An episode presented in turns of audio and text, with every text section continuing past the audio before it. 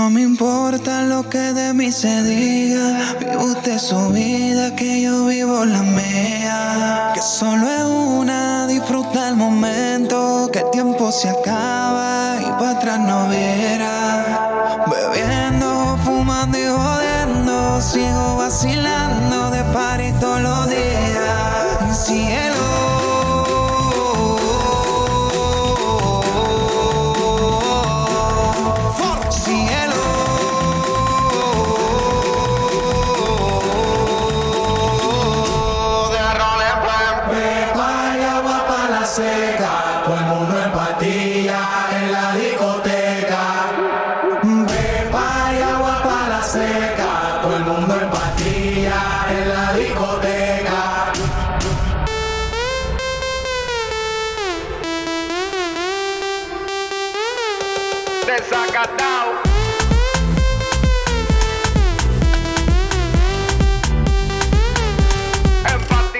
¿Qué tal? Muy buen día. Es un gusto saludarles. Una semana nueva. También bastantes noticias, mucho que platicarles. Muchísimas gracias por prestarnos sus oídos. Ahí ya nos estamos escuchando y todo está perfecto. Muchísimas gracias también por compartirnos este tema que a quienes siguen al equipo Toros de Tijuana se podrán percatar que después de cada victoria eh, pues hay una danza, un ritual, un momento de gozo dentro del clubhouse y entonan esta hermosísima canción. ¿Qué tal, Armando Esquivel? Bienvenido. ¿Cómo estás? ¿Cómo estás, Denis? Bienvenido a, a Círculo de Espera. Es, es cierto, esta, esta melodía dice producción Guillermo Zulbarán que es nueva. Un tipo que se llama Farrujo. Farruco. Farruco. Eh, canción- nosotros que ya no sabemos ni quién es quién, Y ¿no? la canción, hace una semana, la tercera canción más escuchada en el mundo. Wow, la qué canción se llama privilegio. Pepas. Pepas, esa en relación a una bebida. Ok, y esta melodía cuando Toros gana, abajo la ponen, prenden y apagan la luz, eh, empiezan a brincar y a bailar. La tomaron hace una semana más o menos.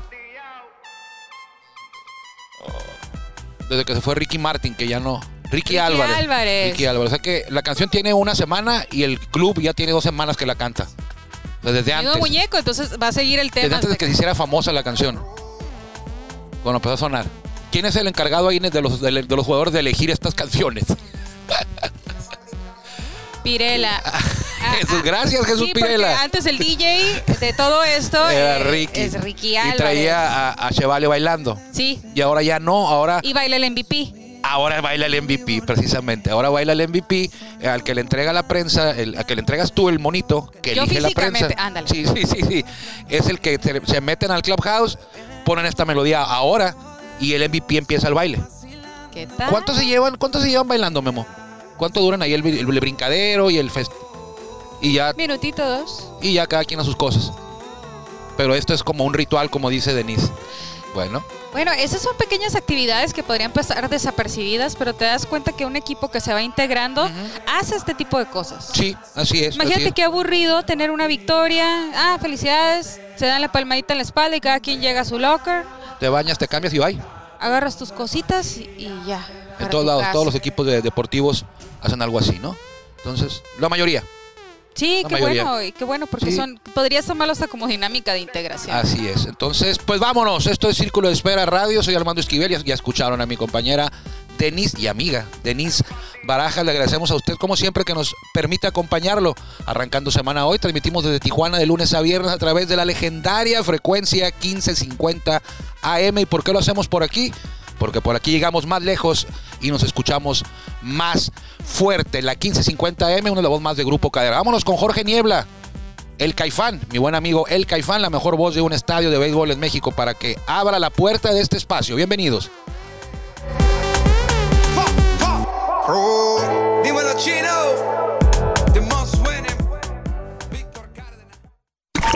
Ya estamos en el círculo de espera. Acompáñanos a tomar turno y hablar de béisbol con un toque relajado.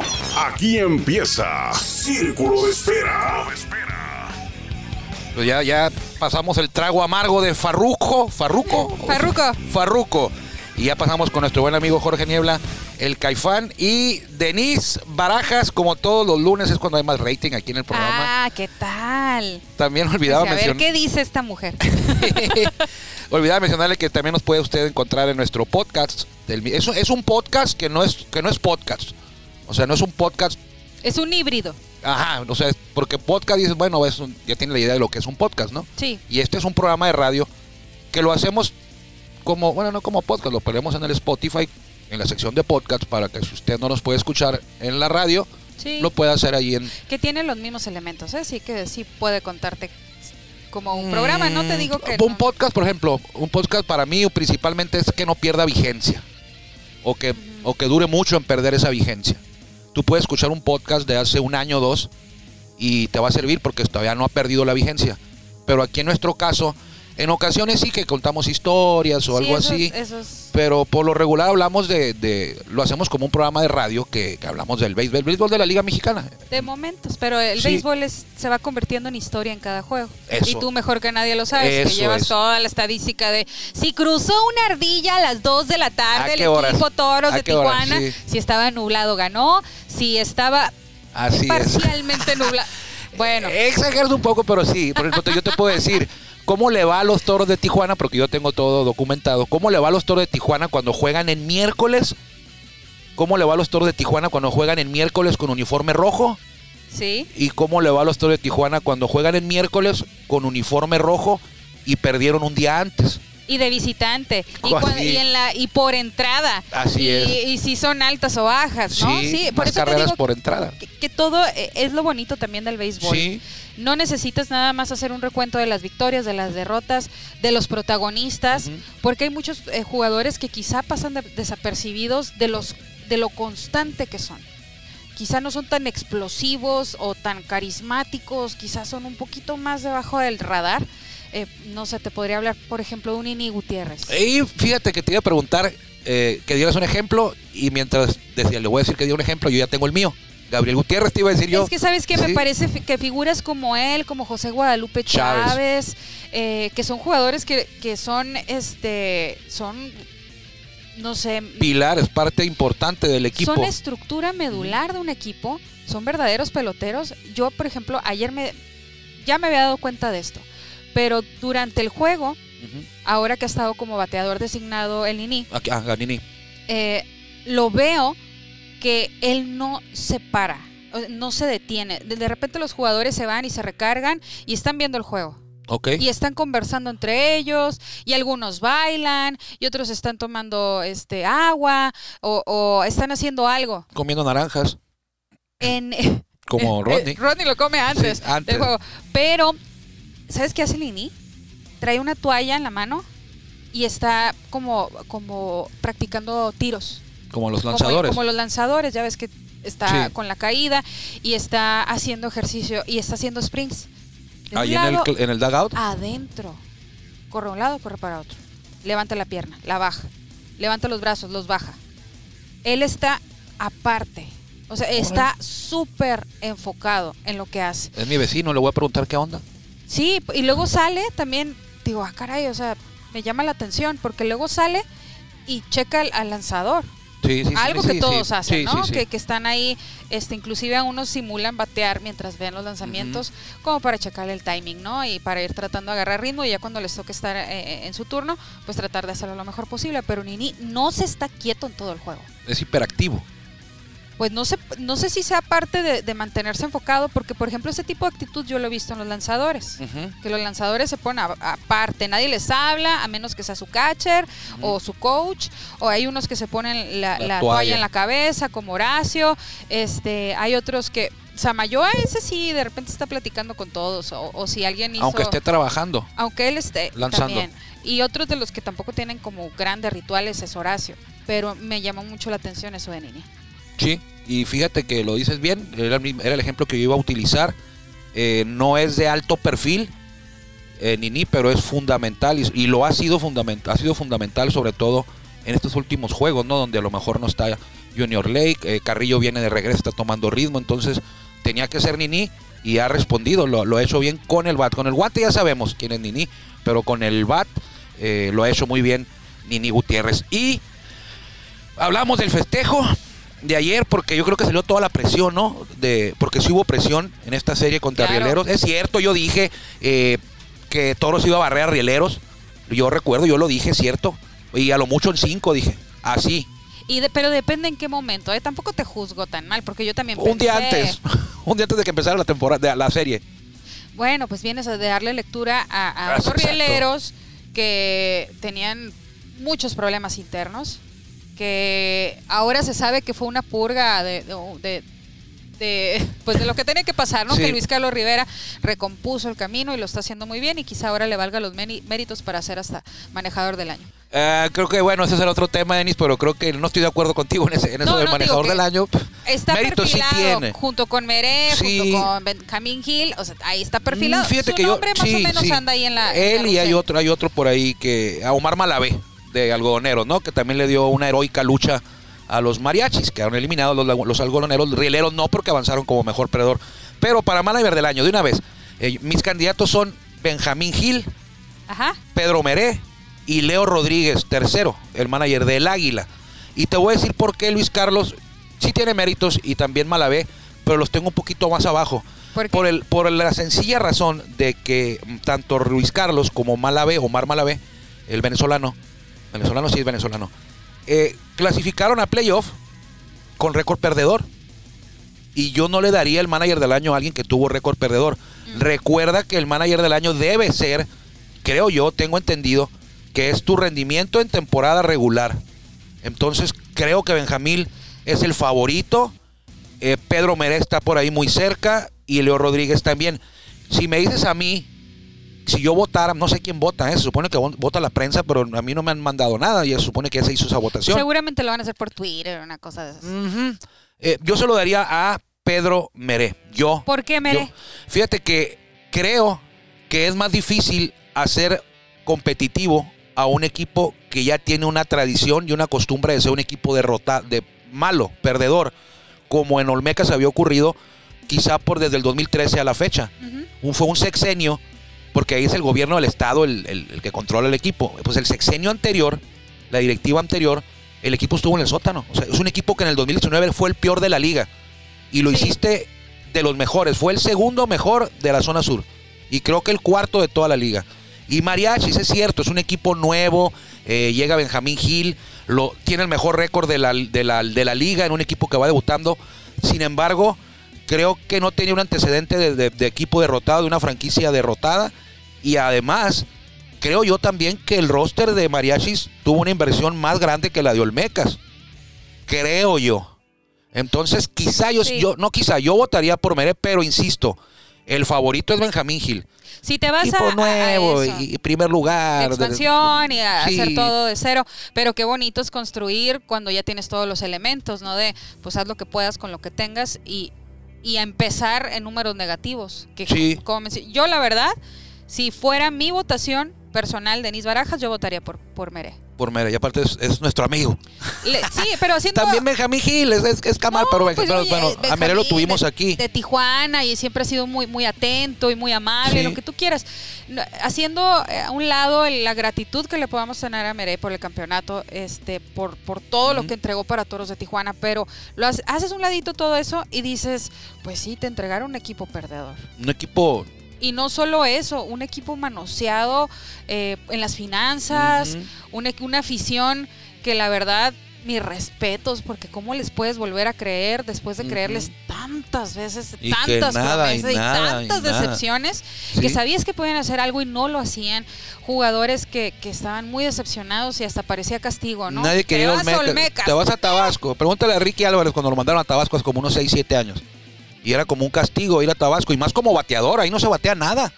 En ese Todavía. parque. Sí, lo que a veces decimos aquí. Bueno, ¿quién tiene el mejor picheo? Leones, este año. Leones y Olmecas. Olmecas tuvo el segundo mejor picheo de la liga, ¿eh? Colectivo.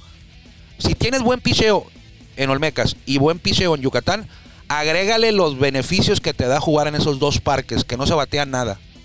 Ni en el Centenario ni en el Cuculcán. Son los parques. Tú le preguntas a un pitcher, ¿en qué, en qué estadio te gusta pichar más? Ah, pues Te va a decir que el Cuculcán o el Centenario. Y si le preguntas a un bateador, ¿en qué estadio no te gusta ir a jugar?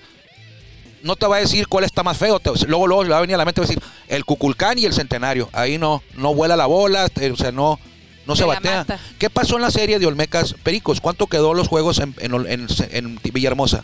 Se anotaron siete carreras en los primeros dos juegos. ¿Y qué pasó en el tercer juego en Puebla? 26 carreras. Y al siguiente, como 12. Y al otro, como 10. O sea, to- a los mismos pitchers fueron los del quinto juego y allá permitieron una carrera o dos y acá cuatro o cinco. Entonces, pero bueno, era, era lo del manager del año. Ellos, ellos tres yo creo que son. Eh, Luis Carlos, mis respetos también, es una gran persona, lo conocemos. Sí. Trabajó también en toros. Pero tuvo récord perdedor, pues sí, cierto. eh, hizo, más, hizo mucho con lo que tenía.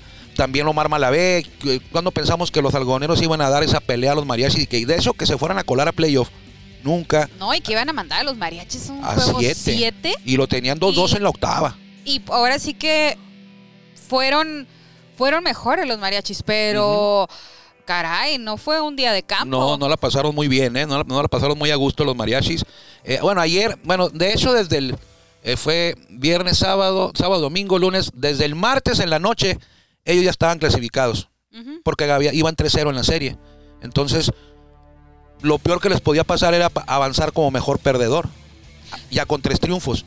Y yo siento como que me preguntaba Anuar en la mañana, oye, ¿tú crees que se confiaron? No, no creo que se hayan confiado, sin embargo, ya no fue lo mismo, no era la misma necesidad de algodoneros que la de mariachis. Mariachis ya se sabía clasificado y quizá esa intensidad de algodoneros y un poco la pasividad de mariachis, que estaban más relajados, fue lo que, lo que motivó que ocurriera eso de que Laguna ganara tres en fila y se emparejara. Pero yo sigo creyendo que son los favoritos mariachis todavía, ¿eh? No sé cómo lo veas tú. Ahora va mariachis contra rieleros y toros contra acereros. Se abre en Guadalajara, Zapopan, y se abre en Tijuana. Pero fíjate, haciendo una lectura y trayendo toros al tema eh, de lo que he visto en redes sociales por lo que va de la mañana, ¿no? Eh, me parece que, que Toro se ha convertido como el niño aplicado, que la nota va a ser cuando le vaya mal, porque das por hecho que tiene que ser protagonista y Sí. hacerlo bien. Sí. Y también dices, bueno, eh, tiene su mérito. Los que estamos adentro hemos visto cómo han eh, mermado las lesiones, Mucho. cómo volteas de repente cuando el equipo le toca estar en el campo y que la banca está vacía porque no hay nadie, nadie. quien echar mano. Ujú. Eh, todo los, lo que han tenido que sortear. Sí, cierto, es una directiva que su planeación les dio para esta instancia Ujú. Por, por la creatividad, por la inteligencia, por los recursos, por lo que tú quieras. Pero siento que desestiman todo eso al momento en que dicen, bueno, pues ya lo das por hecho que va a avanzar a playoffs, Sí. pero no, no hacen como una lectura un poco más a detalle de decir, oye, ellos también tuvieron sus temas, cuánta gente está enferma en este momento, Lesiones, COVID, como tú dices, sí. eh, hablamos- Los olímpicos cuando se fueron, ¿te acuerdas? Sí, claro, y, y, Y cuán- fueron cinco. ¿y cuánto tiempo les tomó Retomar el ritmo. Agarrar el ritmo? Oye, Sí. si nada más vas aquí a, a- en mismo México, ¿no? Sí. Viajas, agarras un camión y regresas y regresas como, ay, tengo que ir a Sí, la- trabajar. las dos horas de, de- de- de diferencia te Sí. afectan. Ahora Imagínate el vuelo para allá, ¿no? es, Con- es- es un día. y tampoco digo, hay que tirarse mucho al piso, pero me parece que eso le está sucediendo a Toros, que, que ya es- la nota va a ser cuando no está Cuando a la no lo de la expectativa. Pero eso está bien, ¿no? Eso está bien. Sí, estamos conscientes de que en la Liga Mexicana de Béisbol hay equipos grandes. Monterrey, eh, Tigres, eh, Diablos Rojos, históricos de, de- de nuestra liga. Pero también creo que en esta nueva generación, en esta nueva etapa de la Liga Mexicana de Béisbol, ya toros, eh, inconscientemente o conscientemente, en la mente de los aficionados, cuando hablan de la Liga Mexicana, te viene a la mente Diablos, Sultanes, Acereros, Toros. sí, ni sabes ni quién está Sí, jugando, ¿no? pero- ni cómo está el roster, sí. ni qué ha pasado. vas al Pacífico, pues cada año tengo la fortuna de ir a, los estadios de la Liga Mexicana del Pacífico, algunos, porque mi esposa es de Angostura y es en Sinaloa y tengo que ir en diciembre. Lo hago con gusto. Y voy a los estadios en Guasave, en Culiacán, y no es que esté lleno ¿no? de gorras de Tijuana, pero la única gorra que me ha tocado ver, bueno, no la única, pero la que más me ha tocado ver por mucho es la de Tijuana. O sea, Tijuana está identificado en todo, el, como que lo arropan a Tijuana en la Liga Mexicana del Pacífico. Los aficionados tienen gorras, les gusta. Y aparte está bonito el diseño. Y aparte la TJ está, está O sea, si bonita vienes de viaje, Sí, de repente dices, ay, esta TJ, bueno, es de un equipo. Ah, eh, sí, sí está, venga, sí está, sí está muy sí bonito. está bonita. Pero sí, e- eso, eso que dices sí Y es, es bueno. interesante. Es bueno, Denise, es bueno que, que, que- que cuando falles te lo magnifiquen Y cuando ganes, pues era lo que se esperaba, tranquilo, o sea, Oye, y lo vi con la afición. También lo en la final de Tijuana. la afición de Tijuana, como venían a los juegos y sí, aplauden y sí. Pero estos dos últimos juegos Uf, contra. Rieleros, wow. Sí. Al final, el juego ayer, el último out, Sí. cuando, es cuando estaba Rodney en la loma, eh, que le estaban pidiendo no, Ponche, ¿no? ponche y luego eh, combinaban Rodney, ponche. No lo había visto en toda la temporada. Y el festejo cuando Nini Gutiérrez, Gabriel Gutiérrez da el, el doblete, ¿no? Da el doblete para romper el empate, para destrabar el era un, Fue un juegazo, dos noches seguidas fue un juegazo. El del sábado estuvo más tenso. Había Sí. tensión en el ambiente. Y la gente parada desde la octava Sí, entrada. porque si perdías, el, te ibas, toros. Si perdía toros el sábado, te ibas. Ya sabíamos que había ganado Laguna. Si toros perdía, se acabó. Y se sentía esa tensión y luego se van a entradas extras. No, hombre. luego que Laguna todavía se les ocurre llover allá. Sí, oye, y a veces eh, tú entregas el MVP Ajá. y, y a veces estos últimos dos días ha sido un poco injusto los que votan la prensa. Pues por lo regular es o el abridor o el mejor bateador. Ajá. Pero el bullpen el, el sábado y el bullpen, ayer se aventaron siete entradas, dos tercios de una carrera, el bullpen. Entre Pire, ah, bueno, ayer no fue Pirela, pero fue Stankiewicz, fue Horacio. Rodney, fue Horacio, fue Brennan Bernardino, Michael Tonkin. Sí. O sea, ayer Rodney tiró una de 99 millas, no sé si viste la Sí. pistola. O sea, anda a veces en 97, 96, 95, te tira el slider 82, 83. Y el, ca- no, el, Y el cambio, que cambio. tiene es el de 82, 83. Pero Lo ayer hizo una de en 75 el Sí, cambio. 99 millas el señor se la pasó a Michael Wynn. Fue bola. La- por de la velocidad se le quedó arriba. Fue bola, pero andaba en 98, 97 y esa de 99. Fernando Rodney, la verdad, trabajó dos entradas el sábado. Y yo decía, no está disponible para hoy, ayer domingo. O sea, no va a subir. Y de repente que viene caminando el señor Rodney de allá. Que escuchas la musiquita. La musiquita. Un momento muy Oye. especial cuando sale, ¿eh? Y por ejemplo, el juego del sábado, cuando sale Rodney, la gente de, de- de- que está detrás de mí, a la altura de, de- primera, todos estaban parados y le estaban gritando y quería que hiciera la flecha. Una flecha. Y Rodney se quita la gorra y los saluda y les agradece porque le estaban gritando a él. Todavía en el juego. Sí, porque pues él, él- él no lo cerró. Ah, sí, cierto. Fue el del sábado, entonces. El sí. del sábado. Y, y- y la gente está pre- pidiéndole que hiciera la flecha. Y como que con mucho respeto, porque pues tampoco se iba a poner a gozarse. El Mm. juego estaba de- ahí en la línea, ¿no? Y, y- y es muy mesurado en ese sentido. Sí. Hasta que lo hizo, la afición le dejó de gritar.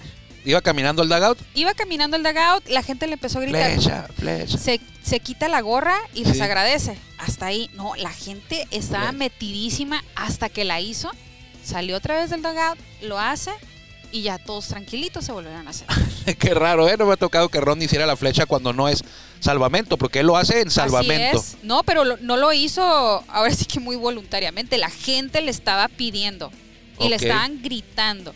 Sí, esa es su, su característica. La flecha y, el, y, la, y la cachucha, bueno, la cachucha no, porque dicen que significa otra cosa, no quiero saber. La qué. gorra, la gorra. La gorra, eh, la usa así como de ladito, ¿no? Y Sí. dice, pues a los que no saben, eh, a los que no saben, yo les voy a, no les voy a decir, es que me acordé de un video de una, de una muchacha que dijo ayer que les voy a Ah, explicar.